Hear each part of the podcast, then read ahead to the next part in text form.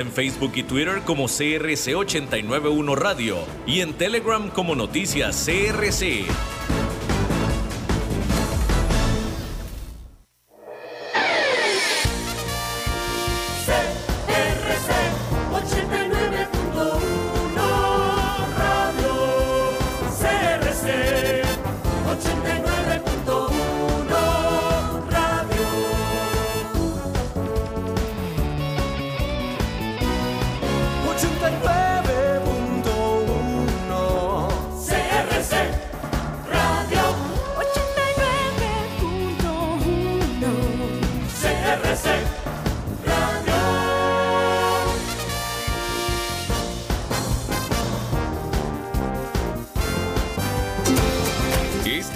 Es presentado por Bodegas y Viñedos La Iride, porque siempre tendremos con quién celebrar.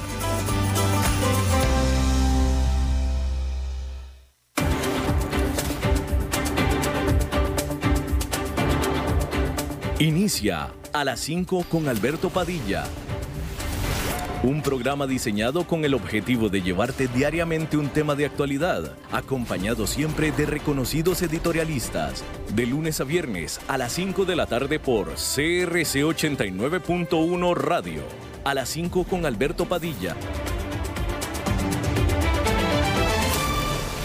Hola, ¿qué tal? Saludos, bienvenidos a esta emisión primera del año, en el primer lunes de este año 2020, esta emisión de a las 5 con su servidor Alberto Padilla. Me da muchísimo gusto estar de vuelta aquí en vivo con ustedes.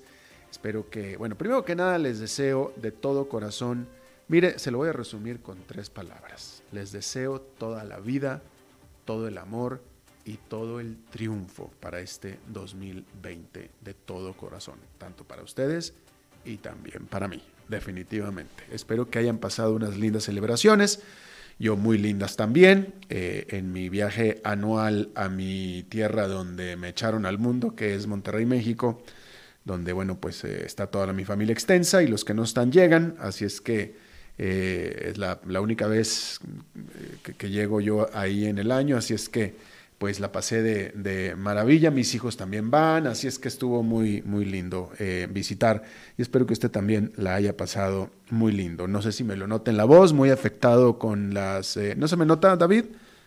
David, feliz año para ti también. Bueno, pues qué bueno que no se me nota, porque traigo unas alergias eh, terribles. Por cierto, que estamos transmitiendo a través de Facebook Live. y bueno, estamos en todas las redes sociales con A las 5 con Alberto Padilla en podcast, etcétera, ¿no? No le decía que eh, desde que salí yo de Costa Rica el 23 de diciembre, salí con el 50% de mi gran nariz totalmente inservible. Eh, en los 10 días que estuve en el norte de México la pasé un poquito mejor, pero tan pronto pisé, ni siquiera le voy a decir que suelo tico.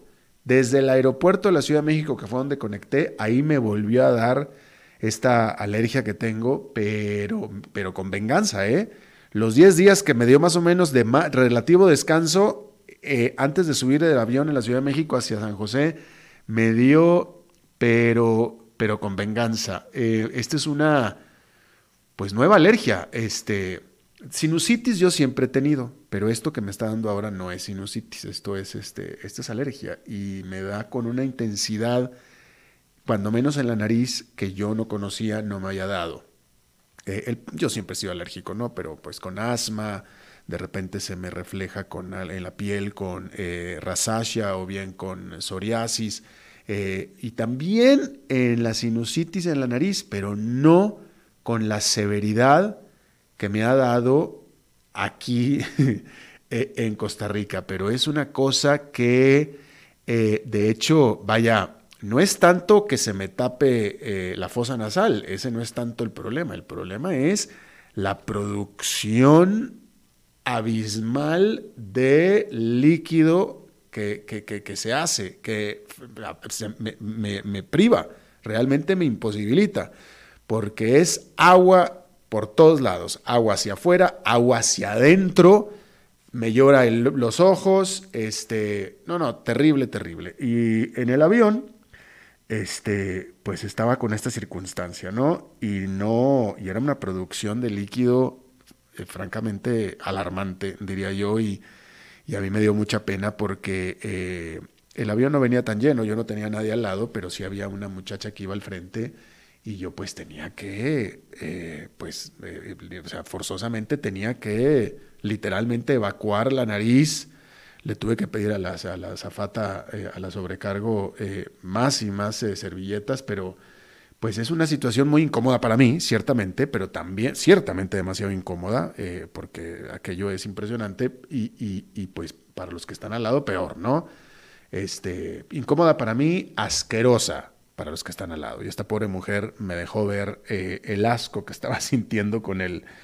Yo no sé qué habrá pensado a mí, ¿no? Habrá pensado que estaba yo infectado de yo no sé qué este, y, eh, aparte estornudando. No, no, terrible. Me dio en el peor momento terrible y yo creo que la muchacha también pensó que se sentó en el peor asiento terrible y creo que así fue. Este, y bueno, ya no lo disimulaba ella y se tapaba los oídos cuando yo eh, tenía que hacer lo que tenía que hacer y etcétera. Y así fue durante dos horas, 40 minutos. Eh, y ella lo hacía para que yo me diera cuenta. Pero pues yo no lo podía evitar, ¿no? y pues ni modo que me fuera al baño porque mejor me hubiera quedado en el baño, ¿no?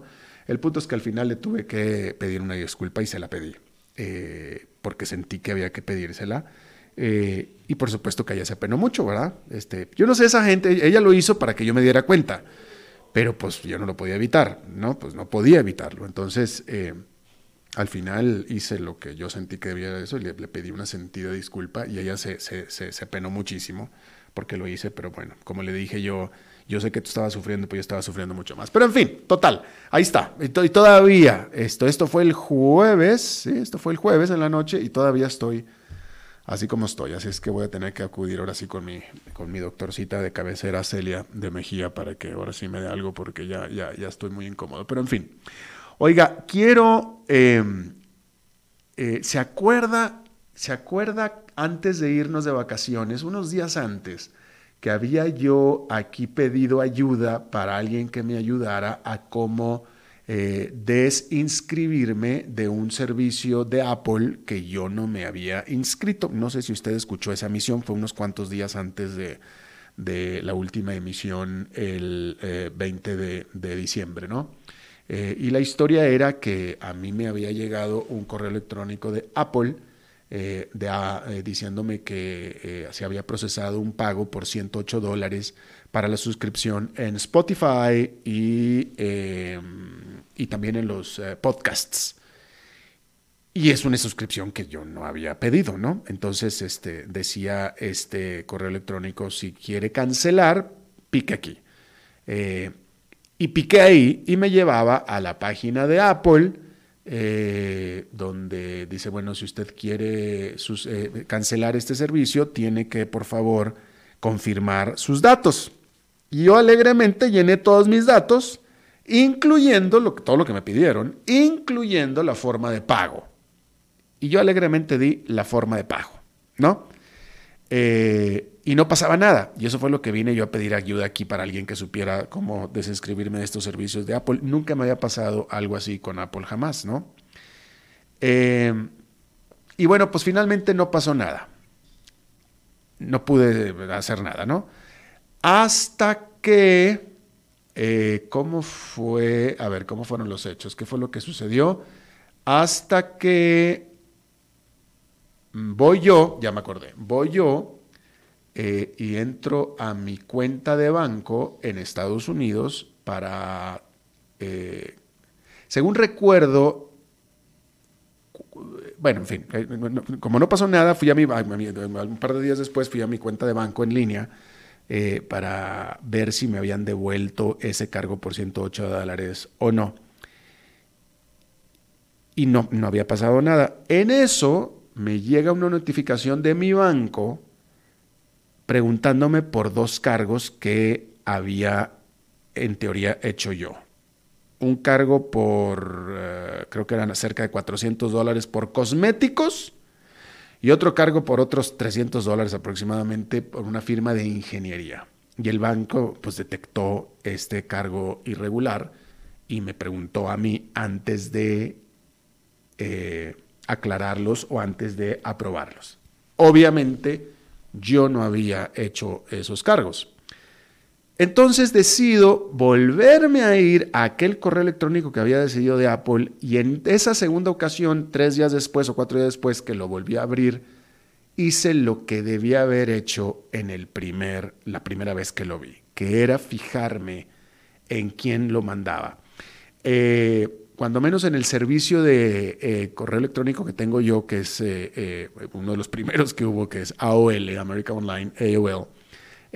No, sé si sea diferente en, otros servicios de, correo electrónico, pero en este me aparecía a mí como el que lo envió Apple. Pero si le picas a eso, al, quien te lo envió, eh, si le picas, te aparece, de hecho, el correo electrónico que lo envió. Si no le picas, nada más aparece Apple. Si le picas, ya te aparece. Le piqué y ya me apareció un correo de Hotmail que no tenía absolutamente nada que ver con Apple. Y ahí fue donde me di cuenta que me timaron o me dejé timar. Y eso fue lo que sucedió me timaron. No sé si le hicieron phishing o phishing o no sé cuál sea la figura esta. Obviamente era un correo electrónico apócrifo, falso, que me llevó a una eh, eh, página de internet falsa, apócrifa, criminal. Y yo encantado de la vida les di todos mis, eh, mis datos, todos. Afortunadamente mi banco lo agarró a tiempo. y el banco, fíjese que de alguna manera es uno de los bancos más grandes de Estados Unidos, Wells Fargo pero el banco de alguna manera, yo no les expliqué de lo que se trataba, pero pues ellos sabían que era un fraude, por eso me llamaron, por eso me buscaron, pero les digo yo, bueno, evidentemente alguien tiene mi número de tarjeta de débito en este caso, eh, ¿qué, ¿qué, hacemos ahora? Y me dicen ellos, no, no hay nada que hacer, la verdad que no hay necesidad de hacer nada. Si usted quiere, le damos otra, con otro número, pero ya nosotros ya lo agarramos esto y no debe haber problema para, para que nada. Entonces el banco con toda, vaya, ahora sí que con toda seguridad, ¿no? Y desde entonces no ha pasado nada. Pero bueno, eh, normalmente, vaya, yo tengo muy buen récord de jamás haber caído en este tipo de cosas. Jamás, nunca. Las agarro y las pesco muy fácil, soy muy precavido. Siempre me fijo bien a la hora de cualquiera de estas cosas. Yo creo que es mi naturaleza como reportero, diría yo, ¿no? Al final soy alguien muy precavido. Pero en esta caí y caí redondito. Y manera de justificación voy a decir lo siguiente.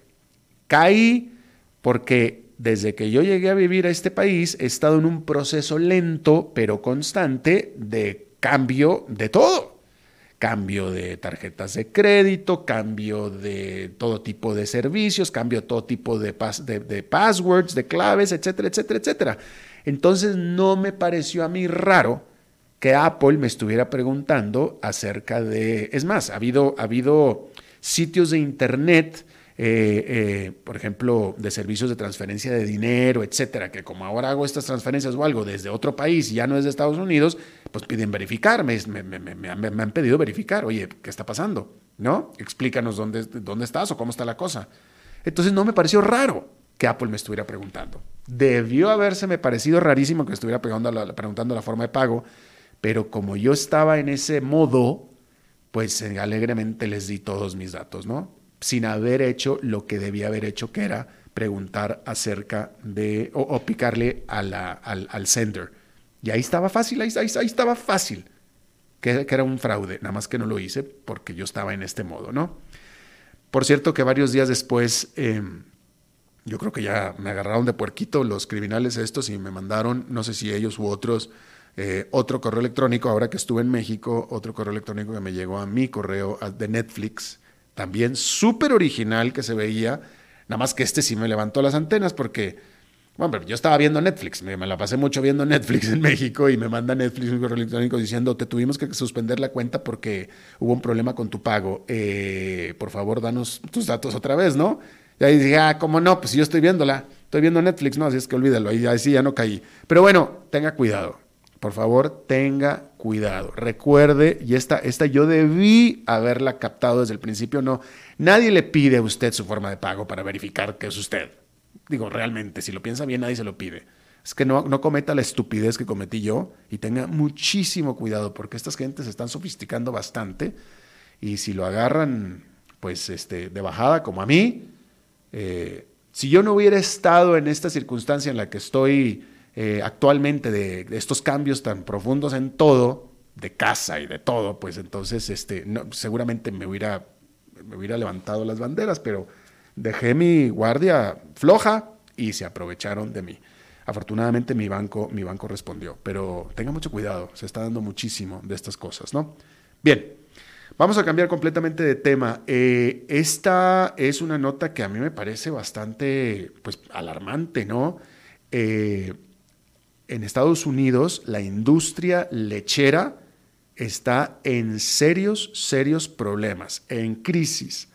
La gigante y gran nombre lechero, Borden, se declaró en bancarrota y se trata de la segunda gigante de la industria en dos meses en buscar protección contra sus acreedores, agobiadas por la caída del gusto del consumidor estadounidense por la leche a favor de otros sustitutos, así como el aumento también del precio del producto que ha hecho desplomar la rentabilidad y explotar las deudas de estas empresas. Borden tuvo ventas en el 2019 por 1.180 millones de dólares. Estamos hablando de una regigante. Pero tuvo pérdidas de 42 millones de dólares durante el año pasado, las cuales saltaron luego de haber perdido 14 millones de dólares en el 2018. Esta empresa, fundada hace 160 años y con más de 3.200 empleados, seguirá operando normalmente mientras busca reorganizar sus finanzas. Apenas en noviembre, la lechera incluso más grande, Dean Foods, también se declaró en quiebra. Una explosión en productos competidores como leches de soya, almendra, arroz, así como una explosión de los precios de la leche de 27% tan solo en el 2019 y con la expectativa de que siga aumentando, ha destrozado la rentabilidad de la industria de la leche en los Estados Unidos. Eh, y yo creo que aquí la clave de todo pues, son los sustitutos. Yo no hubiera pensado, yo en lo personal no tomo leche hace años. Yo ya cambié, eh, yo lo que tomo, yo nada más tomo leche cuando tomo café, o sea, todos los días, pero nada más uno. Y yo lo, lo hago con leche, con lo que le llaman leche de almendra, eh, que eso es lo que yo hago, ¿no? Así es que, bueno, a mí ya me perdieron, pero el, el punto es que yo no sabía, no pensaba yo que en Estados Unidos tanta gente estaría eh, en esa tendencia, tanto así que está eh, eh, poniendo de rodillas a las gigantes lecheras. No que vaya a suceder en Costa Rica, porque aquí en este país, hay que decirlo, tenemos un virtual monopolio. Para bien o para mal. Seguramente es para mal, pero digo, para mal del consumidor, para bien de todo mundo, pero para mal del consumidor definitivamente. ¿no? Los, los, los monopolios nunca son sanos ni buenos, pero eh, sí definitivamente es una situación alarmante de esta pues, industria que es masiva en Estados Unidos, donde dos de las más grandes eh, se declararon en bancarrota y seguramente habrá una tercera también pronto y ya lo estaremos viendo. Bueno, de esto es de lo que menos se habla en Estados Unidos en este momento. A mí me causa mucha pues preocupación. Pero de lo que sí se está hablando muchísimo es de que tanto en Irán como en Irak cientos de miles de ciudadanos se lanzaron a las calles para lamentar el asesinato en Irak del más prominente mando militar iraní, el general Qasem Soleimani. Durante las marchas se escuchaban cantos de muerte a Estados Unidos. Los gobiernos tanto iraní e iraquí condenaron el ataque estadounidense, el cual ha endurecido el sentimiento antiestadounidense de los oficiales militares y también gubernamentales iraníes. Por lo pronto, el gobierno de Irán decidió, como primera respuesta, que dejará por completo de cumplir con los términos del acuerdo nuclear negociado por Barack Obama y que firmó con los grandes poderes militares del mundo en el 2015 y que el gobierno de Donald Trump canceló primero hace dos años. Por lo tanto, Irán comenzará a enriquecer uranio al grado de armas nucleares. Mientras que Irán dejará también de cumplir con los requisitos, eh, como decíamos, no canceló formalmente el acuerdo aún, simplemente va a dejar de cumplir con el acuerdo, pero no lo canceló. Sin embargo, ante la expectativa de que las relaciones con Estados Unidos se empeoren aún más, dadas las amenazas de Trump de atacar incluso objetivos culturales de Irán, se espera que este país incluso reactive sus máquinas centrífugas. Mientras tanto, el Parlamento de Irak aprobó una resolución no obligatoria para que toda tropa extranjera, o sea, estadounidense, abandone el país. Ya si Estados Unidos de hecho sacará a sus 5.000 tropas de Irak es otro asunto diferente, puesto que Trump advirtió sobre sanciones muy fuertes si sus tropas son expulsadas de Irak en esta decisión que pocos entienden de parte de Estados Unidos y concretamente de parte de Donald Trump. ¿Para qué se metió en ese mayor problema? Y Trump desde que entró al poder ha estado atacando a Irán un país que estaba ya pacificado, que estaba en acuerdo, literalmente en acuerdo con Estados Unidos, eh, había accedido a, este acuerdo nuclear, etcétera, etcétera. Todo venía bien, supervisado por otras potencias como Francia, la Gran Bretaña, Alemania y Estados Unidos, o Trump, concretamente Trump, eh, simplemente comenzó de nuevo pues a atacar a Irak. Y ahora, hasta este punto, eh, vaya, yo no he leído lo suficiente de que se cometió este ataque el domingo a hoy, pero vaya, no, no han habido ataques terroristas en Estados Unidos. Bueno, por supuesto hubo este evento de eh, la eh, ataque sobre la embajada en Teherán, el cual se resolvió favorablemente. Vaya, lo que estoy tratando de decir es que no veo de qué manera este recrudecimiento, este, este asesinato de este general, de este alto funcionario iraquí, va a ayudar a las cosas en el Medio Oriente o a la relación de Estados Unidos con el Medio Oriente. No, no veo cómo. O sea, no, no, no, simplemente no veo cómo. No sé qué determinantes esté tomando Donald Trump. Por supuesto que el Congreso de Estados Unidos opositor está totalmente en contra, está denunciando que no se les consultó al respecto, pero no estoy viendo nada positivo de este asunto. Ninguno, nada positivo. Las acciones cayeron, el petróleo subió y no hay cómo Estados Unidos pueda ganar de esto. Aparte que Irán no es un paisito. Irán no es un paisito, ¿eh? es una potencia militar también. ¿Para qué estar metiéndose a la mala con ellos? es algo que solamente Donald Trump lo tiene en la cabeza. Eh, y pocos análisis están de acuerdo con Donald Trump en esto, hay que decirlo así.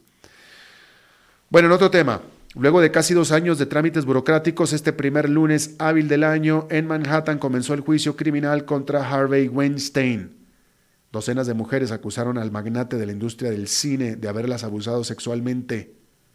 Sin embargo, este juicio es específicamente solo por el caso de ultraje a dos mujeres en el 2006 y en el 2013. De ser hallado culpable de la más grave de las acusaciones, incluyendo ultraje sexual depredador y violación en primer grado, este hombre de 67 años, quien se ha declarado inocente de todos los cargos, podría pasar décadas en prisión. El primer paso por lo pronto es la selección del jurado. Esto no solo podría tomar semanas, pues habría, esto solo podría tomar semanas, pues habrá un minucioso proceso para asegurar imparcialidad de los jurados, incluyendo el escrutinio de sus redes sociales de cada uno de los candidatos o de los considerados. Luego, los fiscales deberán convencerlos de que lo que sea que haya pasado pasó en contra de la voluntad de las mujeres, cosa que en sí mismo no es fácil aunque el caso de la fiscalía estaría forzado, reforzado, mejor dicho, por cuatro testigos que también acusan a Weinstein, incluso hasta de violación. Un abogado defensor con buena experiencia puede fácilmente sembrar dudas en la mente de los jurados respecto de la historia contada por una mujer, pero desacreditar la historia de seis será definitivamente mucho más complicado. Vamos a hacer una pausa y regresamos es lunes, así es que con Glendo Maña.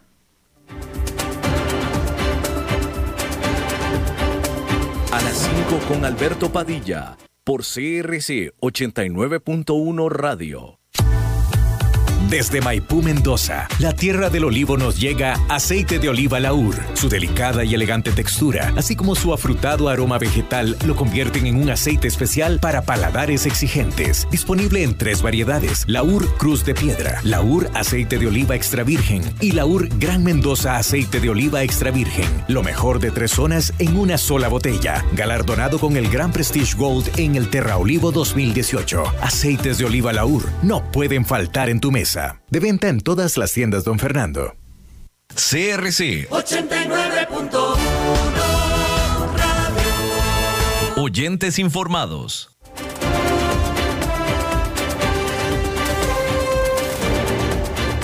Seguimos escuchando a las 5 con Alberto Padilla. Bueno, muchísimas gracias por continuar con nosotros. Es lunes, primer lunes de Glenda Umaña. Glenda, feliz año nuevo. Pero, ¿qué te parece, Alberto? Un abrazote para vos, para todo el equipo, para todos los que están escuchándonos en este momento. Feliz, feliz año 2020. Me encanta ese número, 2020, ¿no? Sí. Con entusiasmo y mucho ánimo. Y más viejos, Glenda, más bueno, yo más viejo, tú no.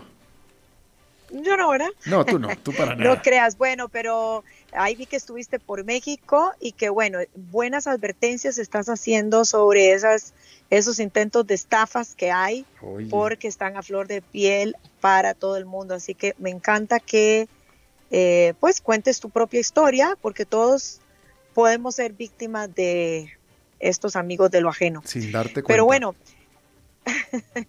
mira, estabas comentando tú lo que, lo que ha sucedido en el Medio Oriente. y Yo creo que es importante rescatar y sobre todo rescatar. A mí me tiene muy, muy molesta tanta gente que se aprovecha y, lo que quiere es como atemorizar a todo el mundo. Obviamente, obviamente esto no quiere decir que menospreciemos las latentes amenazas no o venganzas eh, pero tampoco ir a extremos de las noticias falsas que están circulando, muchos memes, muchas fotografías. No sé si te has dado cuenta, tú que tienes hijos jóvenes, pero a mí me ha llamado la atención que sobrinos que nunca tienen como mucho interés por la actualidad, se han pasado hablando del tema. El otro día estaba en una tienda y me puse a escuchar a una de las personas que trabajaban ahí, una jovencita, cómo le explicaba a los otros lo que ella sabía, porque todos estaban muertos del susto. Pero bueno, eh, mira, tú bien estabas explicando luego de este ataque el jueves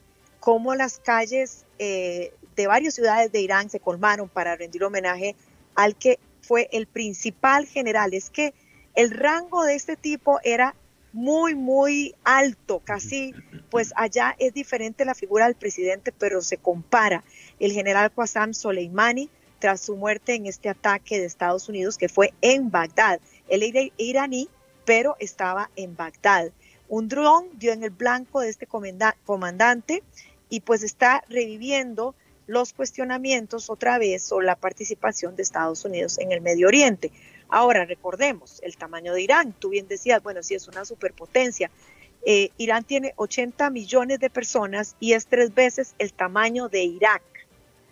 Y esto ocurre un año donde se van a realizar elecciones presidenciales en Estados Unidos. Ahora, interesante como desmenuzar y decir, bueno, ¿cómo tomó el presidente de Estados Unidos esta decisión? El secretario de Estado, Mike Pompeo, es el que ha salido como a dar declaraciones. Asegura que fue para evitar, dice, un inminente ataque. Otros opinan que fue un momento oportuno por el lugar donde se encontraba en ese momento Soleimani en Irak. En lo, que sí coinciden pues los analistas es que esta decisión necesita ser explicada con mayor amplitud, detalle y transparencia al pueblo estadounidense. Eh, y recordemos que se tomó unilateralmente sin consultar al Congreso. Uno de los comentarios aún de seguidores de Trump es que es una persona, como hemos visto, sumamente impulsiva. Él ha demostrado que no le preocupa lo que diga en el Congreso. Es impredecible, totalmente disruptivo y es su forma de actuar también lo ha hecho con los medios y con el Congreso. Ahora, especialistas en política internacional y terrorismo aseguran que no habría claridad sobre el impacto que esta decisión va a tener para los iraníes.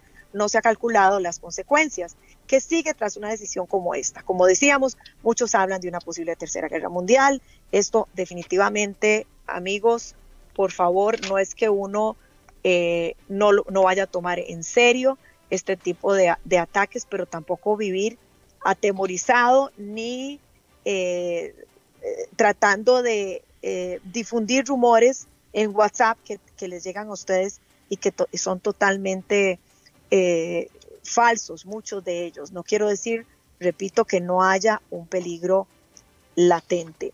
Ahora, recordemos que ni China ni Rusia han dado muestras de un eh, involucramiento directo o ofensivo hacia Estados Unidos. Si hay un peligro latente, como decíamos, y ellos eh, han expresado el disgusto, pero no se sabe exactamente cuánto tiempo pueden tomar acciones por parte de aliados iraníes. El secretario de Mike Pompeo dijo que definitivamente Estados Unidos, él aseguró que había un peligro y que Estados Unidos es aún más seguro. Eh, Trump se enfoca en hacer Estados Unidos más seguro a largo plazo. Estas fueron sus palabras.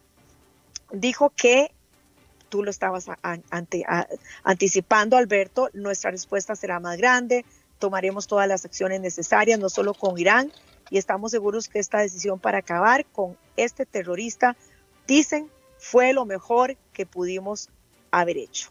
De acuerdo a, yo estuve investigando un poquito, leyendo, eh, de acuerdo a un respetado observador de Irán y el ayatollah Khamenei, dice que no hay hombre en el mundo, más no había, porque ya se murió, más directamente involucrado en conflictos y en más países en un largo periodo como Soleimani.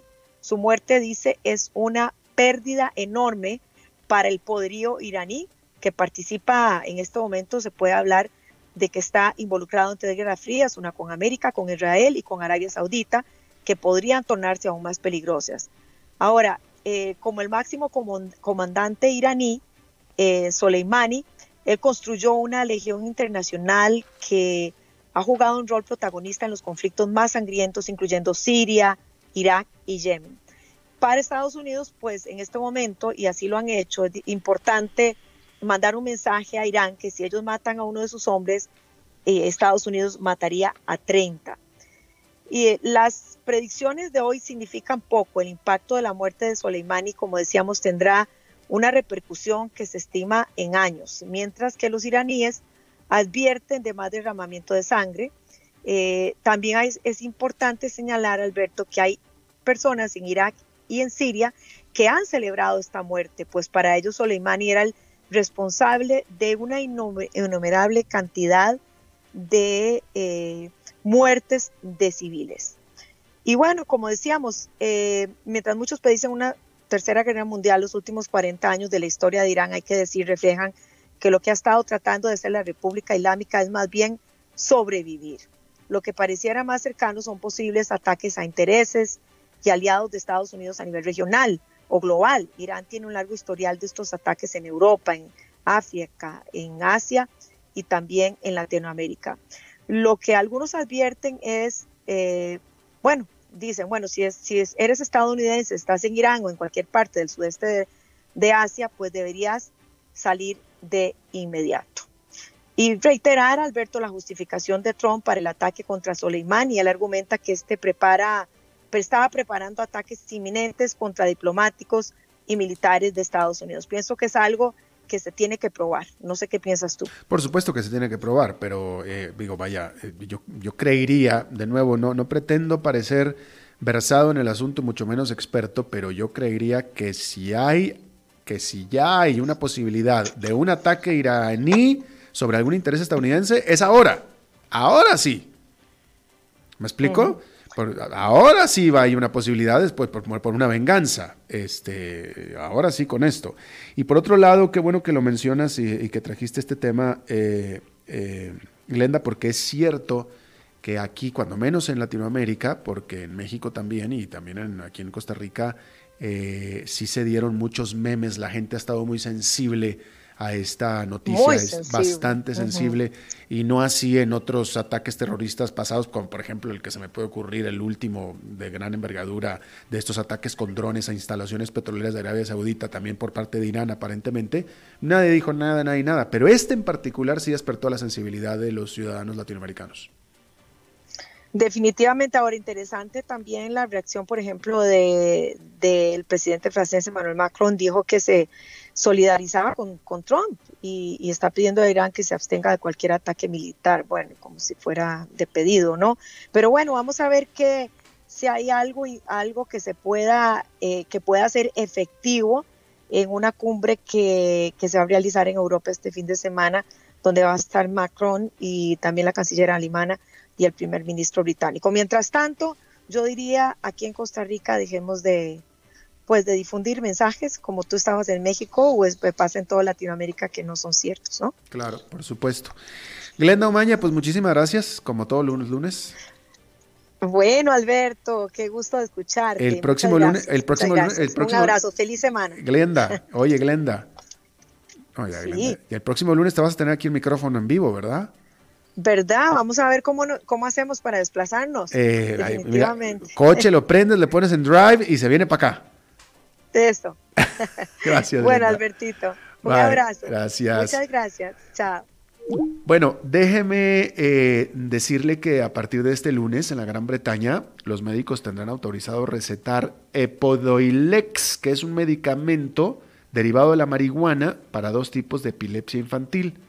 Aunque el gobierno británico anunció desde el 2018 que permitiría el uso medicinal de la marihuana, lo cierto es que su acceso permaneció fuertemente restringido. Como ejemplo está un matrimonio que fue arrestado por cultivar eh, en casa marihuana para tratar la múltiple esclerosis de la esposa. Aún así, dado su aplicación tan limitada, esta licencia para este medicamento en la práctica pues no va a generar mucho cambio en el sistema de salud británico. Sin embargo, hay que decir que la demanda por marihuana medicinal pues es mucho, muy grande. Una prueba llamada Proyecto 2021 le proveerá marihuana para hasta 20.000 pacientes británicos para probar su impacto sobre siete condiciones médicas, incluyendo el dolor crónico, múltiple esclerosis, desorden postraumático y trastornos de ansiedad. Se espera que la información de estas pruebas apoye el uso médico controlado de lo que hasta hace muy poco seguía siendo una droga muy ilegal. China removió de su principal oficial, China removió a su principal oficial en Hong Kong. Ha sido bajo la jefatura de Wang Ximing, de la Oficina Central de Enlace, que se han dado las más de seis meses de violentas protestas pro democracia y anti-Beijing que han consumido el territorio de Hong Kong. Ximing será ahora reemplazado por Lu Huning, jefe del Partido Comunista en la provincia de Shaanxi, donde ha liderado exitosamente la campaña generalizada del partido en contra de la corrupción. En Caracas, este domingo el ejército bloqueó a los legisladores de oposición su entrada al Parlamento de Venezuela. La acción permitió al régimen de Nicolás Maduro el instalar a su candidato como nuevo líder del Congreso y así ya sacar de una vez por todas a Juan Guaidó, quien es considerado por la oposición también por Estados Unidos y muchos otros países de Latinoamérica, como el presidente legítimo de Venezuela.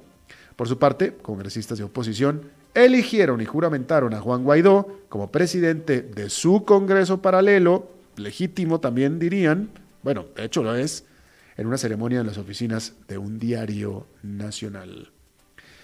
En Madrid, el Partido Socialista, el presidente del gobierno español, Pedro Sánchez, no logró el respaldo del Parlamento para formar una coalición gobernante. En noviembre se dio una elección general cuyo resultado fue un parlamento pulverizado y que ha mantenido atorado el proceso político. Sánchez tiene solo dos días más para formar una mayoría parlamentaria. Lo bueno es que ahora solo necesita formar una mayoría simple en lugar de la mayoría absoluta que se requería en el voto del domingo. ¿Usted tiene un Mercedes? David, ¿tú tienes un Mercedes? Dos Mercedes. Ah, bueno, pues escucha esta nota porque te interesa, David. La automotriz alemana Daimler anunció que llamará a reparación a 750 mil autos de su marca Mercedes en Norteamérica, y si son de Norteamérica también son de Latinoamérica. La empresa dijo que tiene razones para pensar que sus quemacocos, como se les conoce en algunos países, estos sunroofs, los quemacocos, las ventanas que están en el capacete, tienen un defecto que podría hacerlos salir volando. Apenas en el 2018, la empresa había sido obligada a retirar de circulación a 238 mil de sus vehículos que contenían un programa computacional para hacerlos engañar a las pruebas oficiales anti-emisiones. Bueno, si usted es amante del sushi, en Japón un atún de aleta azul fue vendido por 1.800.000 dólares durante la primera subasta del año en el mercado de pescado Toyosu de Tokio pero se trata solo del segundo récord más alto en la compra de este tipo de atún. Quien puso la puja vencedora fue el restaurantero Kiyoshi Kimura, propietario de restaurantes de sushi y quien se llama a sí mismo como el rey del atún. Y no se trata de ningún pescadito, es un gigante de 276 kilogramos de peso. El precio más alto jamás pagado por uno de estos ejemplares fue también de él mismo, de este restaurantero, el año pasado, y por él pagó 3 millones 100 mil dólares por un pescado. Japón es el principal vendedor del mundo de este tipo de atún, cuyas reservas se han venido desplomando últimamente. Quiero pensar que en la próxima semana, en el menú de los restaurantes de este señor, va a haber un pedacito de sushi de este pescado y que va a recuperar toda su inversión. Así es que hasta habrá saber usted, usted cuánto quiere pagar por ese pedacito de sushi. Quiero pensar que así es como funciona el negocio. No sé, yo no conozco de sushi. Bien, vamos a hacer una pausa y regresamos con nuestra entrevista de hoy. A las 5 con Alberto Padilla, por CRC 89.1 Radio. Desde Maipú, Mendoza, la tierra del olivo nos llega aceite de oliva Laur. Su delicada y elegante textura, así como su afrutado aroma vegetal, lo convierten en un aceite especial para paladares exigentes. Disponible en tres variedades: Laur Cruz de Piedra, Laur Aceite de Oliva Extra Virgen y Laur Gran Mendoza Aceite de Oliva Extra Virgen. Lo mejor de tres zonas en una sola botella. Galardonado con el Gran Prestige Gold en el Terra Olivo 2018. Aceites de oliva Laur no pueden faltar en tu mesa. De venta en todas las tiendas, don Fernando. CRC 89.1 Oyentes informados.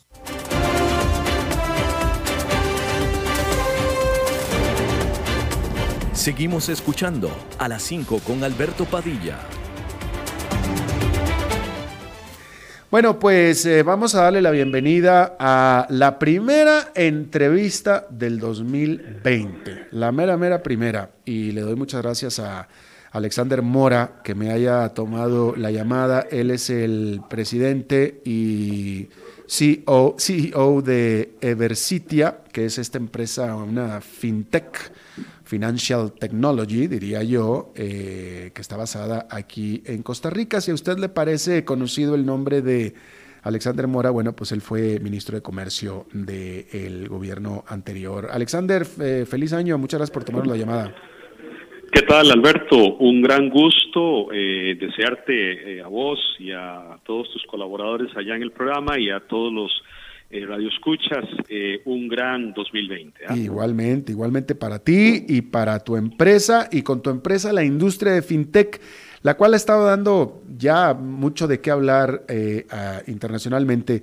Yo diría, y tú dime, vaya, pues, te lo voy a poner como, como manera de iniciar esta conversación, aquí en Costa Rica, cuando menos, e incluso en América Latina, no nada más en Costa Rica, hay la fintech que se produce desde aquí y otra cosa es muy diferente desde mi punto de vista la que se consume aquí. Eh, me parece a mí que los servicios tecnológicos financieros en toda América Latina pues son muy limitados simplemente por la pues, naturaleza del mercado y la industria, ¿no? Pero, pero otra cosa sería lo que de aquí se produce para el mundo. ¿Qué nos puedes comentar al, respecto, Alexander? A ver, Alberto, eh, el año pasado justamente el Banco Interamericano de Desarrollo eh, hizo un estudio muy interesante sobre la industria de fintech en, Costa Rica. Tal vez es importante precisar, cuando hablamos de fintech, ¿a quién nos referimos? Nos referimos básicamente a una industria mm, que tiene como dos, eh, como dos tendencias, como dos grandes grupos, digamos. Por un lado, eh, empresas jóvenes, nuevas, eh, startups, como se llaman, ¿verdad? que están básicamente, diría yo, retando a las empresas más establecidas en el sector financiero con una serie de servicios nuevos que son en la mayoría de los casos alternativos a los que la industria clásica del sector financiero provee. Y por otro lado, a las empresas ya establecidas, digamos, el sector más consolidado de eh, financiero, ¿verdad? bancos, financieras, puestos de bolsa, etcétera, que están clarísimos de que tienen que pasar por una eh, transformación digital rápido y urgente si quieren mantenerse competitivos. Y en el medio de estos dos conglomerados, obviamente eh, tenemos a una gran cantidad de empresas, básicamente empresas de perfil tecnológico que mezclan tecnologías digitales con servicios bancarios, con conocimiento y know-how bancario, que están entonces desarrollando una gran cantidad de nuevas cosas. Y efectivamente, eh, esto es interesante, en América Latina las últimas estadísticas que desde la Asociación FinTech de Costa Rica tenemos es que debe haber unas 2.000 FinTech latinoamericanas que operan en América Latina. Y afuera de América Latina, ¿verdad? principalmente los Estados Unidos, Europa, liderando Inglaterra y Alemania, eh, Israel, Singapur, eh, Hong Kong y China, principalmente ciudades como Beijing y Shenzhen, son los grandes centros globales en los cuales esto está sucediendo. Y lo que tenés toda la razón es que muchas de estas empresas globales que operan en estos centros financieros eh, más clásicos o más jóvenes, ¿verdad? Son empresas que dan servicios globales, o sea que uno las puede utilizar desde Costa Rica, entonces, o desde la región. Eh, y, y hay otras empresas que más bien están focalizadas, sentadas en el mercado local, ofreciendo servicios a la región y creciendo en, en, el aprovisionamiento de esos servicios. Y esta, esta mezcla, digamos, entre empresas de fuera y empresas de adentro es pues cada vez más dinámica y potente, diría yo, así como veo que las empresas ya consolidadas, bancos, financieras, como mencioné, puestos de bolsa, están cada día más ansiosas y cada día haciendo inversiones más importantes en modernizarse y en imitar algunos de esos servicios de estas, digamos, eh, de estas empresas alternativas que han surgido para introducirlos dentro de los servicios más clásicos, dentro de sus plataformas de servicios más clásicos y poder mantenerse competitivas. Claro. A ver, entonces nada más para yo, para yo entender, a lo mejor el público lo entiende perfectamente bien, pero yo no. Una preguntita nada más rápida. Eh, para establecer qué es exactamente una fintech. Una pregunta. Eh, hablando de eh, un servicio directo al consumidor, voy a hablar de una empresa global. PayPal, por ejemplo. ¿Esa es una empresa fintech? A ver, yo diría que sí, es, una empresa que cae en el rango de las fintech. Ok, ah, eh, eh, eh, eso es en cuanto al, directamente al consumidor. en el caso de una empresa que no va al consumidor, pero que va hacia la industria, por ejemplo, una empresa que provee seguridad para un banco, seguridad cibernética, etcétera, esa también es una fintech. Bueno, por ejemplo, Evicer, que mi empresa, hace eso. Eso, eso, exactamente. somos, un, somos, nos consideramos una fintech como te digo, lo que sucede es que el, concepto fintech también lo están utilizando ahora los, los bancos y las empresas financieras más clásicas. Sí. Como, ¿Por qué? Porque ahí encuentran una gran, eh, una gran beta de innovación. Muchos de los bancos, muchas de las, de las empresas financieras clásicas, por ejemplo, un Goldman Sachs, tiene en este momento un brazo que es una fintech y han invertido miles de millones de dólares para desarrollar esa fintech, planteando todo un remodelaje de la manera como ellos interactúan, por ejemplo, con las pequeñas y medianas empresas a quienes les prestan a través de este mecanismo y no a través, digamos, de los mecanismos más tradicionales que ellos tienen. De ahí es que eh, eh, hay una, yo diría, hay una, una especie de reconfiguración del sector financiero, liderado por estos dos grupos, ¿verdad? Por las startups que son empresas pequeñitas, muy innovadoras, que están desarrollando muchos servicios que son, en, algún sentido, alternativas, alternos a los, a los que hace la industria clásica, y la industria más clásica, que está imitándolos con sus mecanismos tradicionales, pero además que en muchos casos están comprando participación, desarrollando empresas, es decir, startups, empresas pequeñas, o, eh, o incluso haciendo alianzas con startups, con empresas pequeñas, para poder tener esta, eh, estas innovaciones rápido eh, como servicios a sus clientes. Claro. Yo todavía, no, yo no tengo mucha experiencia todavía con la banca en línea aquí en este país o en esta región, porque todavía sigo teniendo mis finanzas todavía en Estados Unidos y yo allá estoy muy hecho a la banca en línea, ¿no? Pero me llamó mucho la atención, hasta risa me dio, me pareció cute, digámoslo. Hace el año pasado, eh, escuchando la radio, un anuncio de radio de uno de los grandes bancos de Costa Rica, eh, pues eh, promocionando su banca en línea, y la banca en línea del banco, y la banca en línea del banco, banco en línea del banco, afíliese llamando al número tal que a mí me dio risa. ¿Cómo te vas a afiliar a una banca en línea llamando a un número de, de un número normal, no? Este, eh, eh, entonces, lo que me hace pensar que hasta cuando menos el año pasado no todavía no, no estaban todavía muy este, en línea los bancos, eh, no habían adoptado por completo. a mí el concepto de llame por teléfono para que te puedas suscribir en línea me parece medio... medio... Sí. A ver, te, comento qué puede estar justificando ese actuar de algunos de los bancos.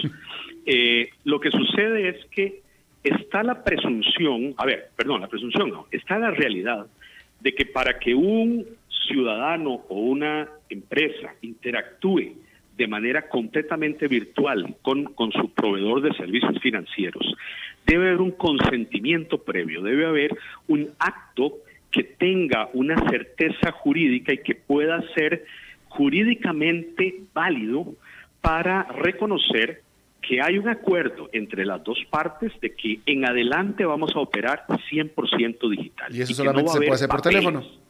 Ok, entonces ahí es, ahí te lo comento porque ese es justamente el nicho de negocios de Vicerte. O sea, nosotros lo que hacemos es justamente a través del onboarding digital, a través de la vinculación digital de la persona con la, entidad que le da servicios de manera 100% digital, generamos las pruebas, generamos toda la documentación virtual con todos los elementos de seguridad, digamos, que permiten hacer un paralelismo entre lo que harías manualmente y lo que haces en el mundo digital. Y eso entonces, si hubiera una dificultad entre las dos partes, cuando va a, la, una corte o a un arbitraje o a una solución de controversias o algún tipo de eh, mecanismo para resolver una controversia, entonces da certeza jurídica. Entonces, algunas entidades financieras han estado lentas en adoptar esos modelos de onboarding digital y lo que han hecho es que a través de sus call centers, ¿verdad? Le trasladan a la persona un formulario, la persona lo va llenando con el operador en línea, Y ese operador se convierte en una especie de testigo que entonces ¿verdad? Confirma que efectivamente esa persona dio el consentimiento. Todo esto está cambiando muy rápidamente. Te diría que el año pasado era lo usual. Ya en este momento incluso los bancos eh, públicos costarricenses, los bancos del Estado, ya están entrando en estas nuevas eh, eh, tecnologías, que son las tecnologías habilitantes de base para permitir entonces que las personas, los individuos o las empresas puedan definir el primer paso para ya poder operar de manera totalmente digital con sus proveedores de servicios. Claro. Bien, ahora con respecto al, producto que ustedes están haciendo en, eh, en Eversitia, eh, ¿este es para exportación, es para el mundo o es para Costa Rica? A ver, bueno, es una, la tecnología es una, es una tecnología desarrollada, diría yo, a caballo, desarrollada en parte en Costa Rica, en parte en Europa. La hemos integrado y la estamos exportando incluso en este momento a China. Así que eh, es, es, somos una, una fintech que está enfocada evidentemente en el mercado local eh, eh, como, como mercado de prueba, pero además operando ya en, 20 países, digamos, de del, mundo y creciendo con, con, bastante rapidez y habilitando justamente una serie de servicios fintech, tanto en las empresas startups como en la, en la banca más tradicional. ¿Y cómo ha servido, ahora que me dices que lo, que, lo, han estado ustedes eh, produciendo también en Europa, etcétera, ¿cómo, cómo les ha sido eh, la, eh, a Costa Rica como plataforma para lanzar y producir la parte del servicio que ustedes lanzan y producen? Bien, iniciamos con estos procesos en el año 2012 este, y en realidad Costa Rica ha sido pues el laboratorio inicial de prueba, fue el, primer mercado latinoamericano en el que comenzamos a, vender eh, los servicios de Vicertia eh, de aquí nos extendimos ya a México, eh, Colombia, Ecuador, Chile, Perú, Brasil, este, otros países de la región centroamericana, Caribe. Eh, y bueno, en la península ibérica arrancamos más o menos en paralelo, incluso tal vez un poquito antes que en Costa Rica, porque la legislación europea estaba más, más consolidada. En Europa existe lo que se conoce como el tercero de confianza, que es la empresa justamente eh, separada, eh, eh, independiente, que da certeza de todos estos consentimientos y que hace la trazabilidad de cómo interactúan en el mundo digital las personas y las empresas con sus proveedores de servicios, particularmente financieros o de seguros. Entonces, ese tercero de confianza que la legislación europea y toda la normativa europea establece, acá se ha ido adoptando por práctica un poco más lentamente en, América Latina. Entonces, hay un rezago entre América Latina, eh, Estados Unidos y Europa en estas materias, pero es un rezago que creo que está haciendo, hay un catch-up relativamente rápido de América Latina, en esta línea, eh, básicamente por una presión competitiva. O sea, aquí lo, lo que hay que tener claro es que la, la, tecnología de fintech viene a cambiar una de las industrias hasta cierto punto más tradicionales y más reguladas que hay en el mundo, que es la industria financiera. Y, y los mismos reguladores, Alberto, están teniendo dificultades para encontrar los balances regulatorios ¿verdad? Donde todos reconocemos la necesidad de proteger al consumidor, de proteger al ahorrante, ¿verdad? Y recordemos que muchas de las fintech, aunque desarrollan tecnologías, ya han ido más allá y lo que están haciendo es prestando dinero de forma directa, están captando y colocando dinero. Esa labor de intermediación que en el pasado era una labor muy exclusiva, digamos, del sistema financiero muy regulado, a través de las fintech, a través de los móviles, recordemos que el acceso a, estas tecnologías financieras está básicamente en los dispositivos móviles y en, eh, y, en las computadoras en este momento, en todo lo digital. Entonces, ello está provocando una gran presión competitiva en el mundo. Y algunos países, por ejemplo, como Inglaterra, los Estados Unidos, Israel, Singapur, eh, han hecho apuestas importantes donde la política pública ha desarrollado ya, regulación específica para estas empresas y les está permitiendo entrar en áreas en las cuales hasta ahora solo les permitían entrar a la banca más tradicional y establecida. Y esto evidentemente es un gran reto para todos. Los, los, los que vienen entrando porque se enfrentan a grandes monstruos y los los grandotes, ¿verdad? Porque se están enfrentando a, un montón de nanitos, ¿verdad? Que están minándoles la base de clientes y por lo tanto, ¿verdad? Aquí estamos en uno de esos momentos en la historia en los que una industria está siendo altamente atacada y ese ataque, en ese, en ese ataque mismo está el germen de renovación y de, eh, y de crecimiento y desarrollo de esa misma industria.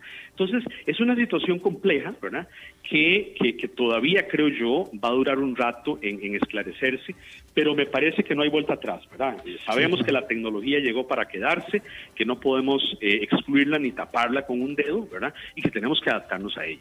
Claro. Y por lo tanto, eh, eh, aquí estamos ante un ante un proceso muy interesante. Como te decía, hay, hay un estudio del BID reciente del año pasado donde se perfila muy bien el, el, sector fintech. Te lo voy a pasar y a la larga podemos compartirlo con los radioescuchas eh, a través de tu plataforma, porque eh, creo que se hizo un muy interesante estudio pionero, diría yo, que es la línea base de medición, no solo en, Costa Rica, en realidad es en la región eh, de Centroamérica y Caribe es la primera vez que esto se mide y tiene que ver justamente pues con el desarrollo y la agresividad con el que Costa Rica está entrando en esta línea. Claro, sería interesante tener ese estudio, supongo que estará también eh, en el, en el sitio del Banco Interamericano de Desarrollo.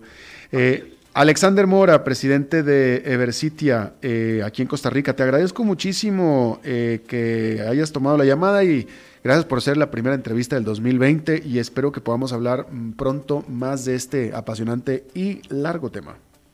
Un honor y, muchas gracias. ¿ah? Muy buenas tardes. Buenas tardes, gracias. Bueno, pues ya se acabó el primer programa del año. Muchísimas gracias por habernos acompañado. Espero que, eh, pues que la pase bien. Espero que termine su día en buena nota, buen tono. Eh, ojalá y San José permaneciera con el poco tráfico que ha habido en este día, este lunes. Estoy muy impresionado. Ojalá que así pudiéramos quedarnos, pero pues lo dudo. Pero bueno, de todos modos, usted cuídese y nos estamos reencontrando dentro de 23 horas. Que la pase muy bien.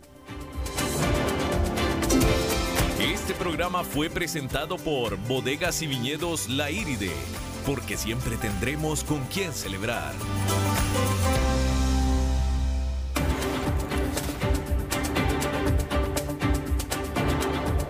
Concluye a las 5 con Alberto Padilla. Un programa diseñado con el objetivo de llevarte diariamente un tema de actualidad, acompañado siempre de reconocidos editorialistas, de lunes a viernes a las 5 de la tarde por CRC 89.1 Radio, a las 5 con Alberto Padilla.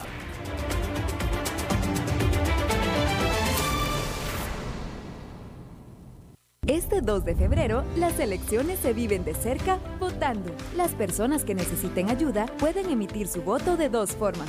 Hacerlo públicamente ante los miembros de su mesa o pedir ayuda a una persona costarricense mayor de edad de su confianza. Además, cada junta receptora contará con lupa, plantilla braille, mampara móvil y plantilla antideslizante para facilitar su voto.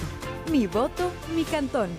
Elecciones Municipales 2020. Un mensaje del Tribunal Supremo de Elecciones.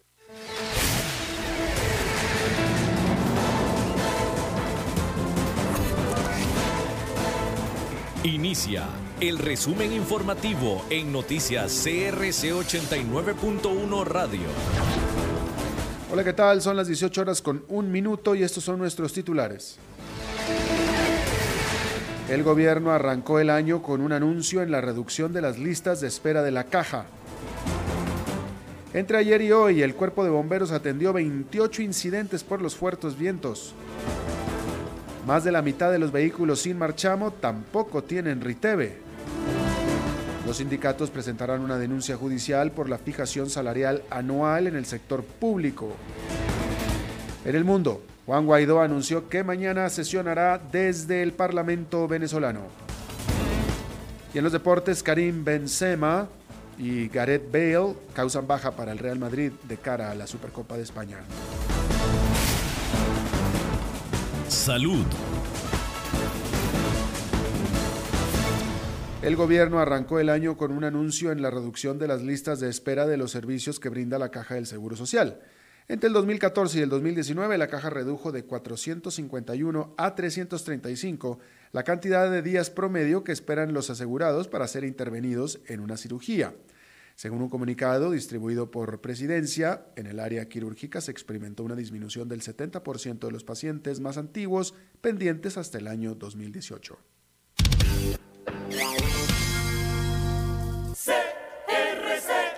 Entre el domingo y el lunes, el cuerpo de bomberos atendió 28 incidentes por los fuertes vientos producto del empuje frío número 14. El principal movimiento fue entre las 3 de la mañana y 4 de la tarde de ayer. Ante el aumento de emergencias provocadas por fuertes vientos, los bomberos recomiendan podar árboles que puedan caerse y dar mantenimiento a los rótulos publicitarios. La Comisión Nacional de Emergencias mantiene la alerta verde en el Valle Central y el Pacífico Norte. Servicios. Al 31 de diciembre, más de 123 mil vehículos no cuentan con la revisión técnica vehicular, es decir, poco más de la mitad de los que aún no cuentan con el Marchamo 2020. Aunque la cifra es muy similar a del año pasado, en la institución señalan que no deja de preocupar que una porción tan alta del parque vehicular siga incumpliendo esta normativa y que signifique un riesgo en las carreteras nacionales. La revisión técnica no es acumulativa, por tanto, si algún vehículo no hizo inspección el año anterior, puede acercarse en cualquier momento y realizarla sin tener que pagar un monto adicional. Sindicatos. Los sindicatos presentarán una denuncia judicial por la fijación salarial anual en el sector público. Así lo anunciaron en la Asociación Nacional de Empleados Públicos y Privados, ANEP, quienes han enfatizado su total rechazo a la fijación salarial para este año. El secretario general de la ANEP, Albino Vargas, explicó que están analizando entrar en un proceso contencioso administrativo y efectuar movilizaciones en las calles. El objetivo de la agrupación es realizar una campaña informativa dentro de las bases laborales del sector público sobre el acuerdo firmado en diciembre por la Comisión Negociadora de Salarios del Sector Público, conformada por el gobierno y sector sindical.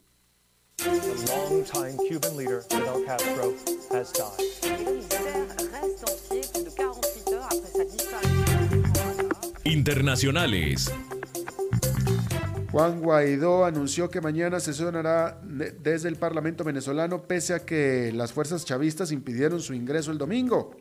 Las declaraciones del presidente interino de Venezuela se dan luego de que el domingo, en unas elecciones tildadas de fraudulentas, la Asamblea Nacional proclamó como nuevo presidente del Parlamento a Luis Parra.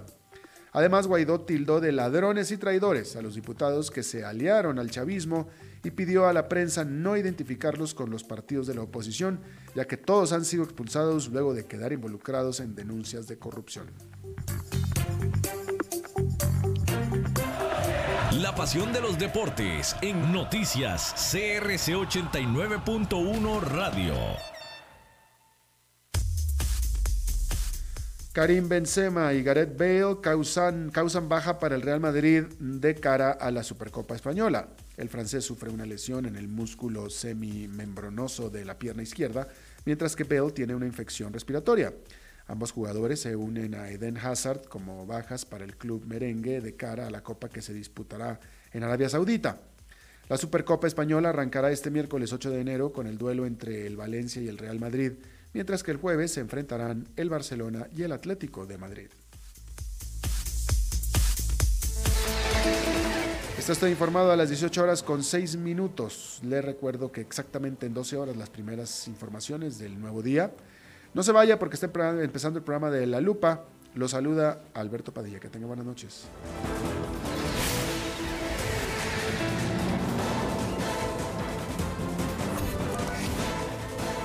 Este fue el resumen informativo de Noticias CRC 89.1 Radio.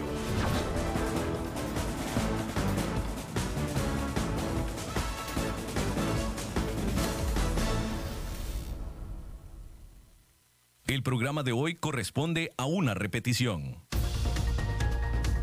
Inicia La Lupa, el programa que muestra los hechos en su tamaño real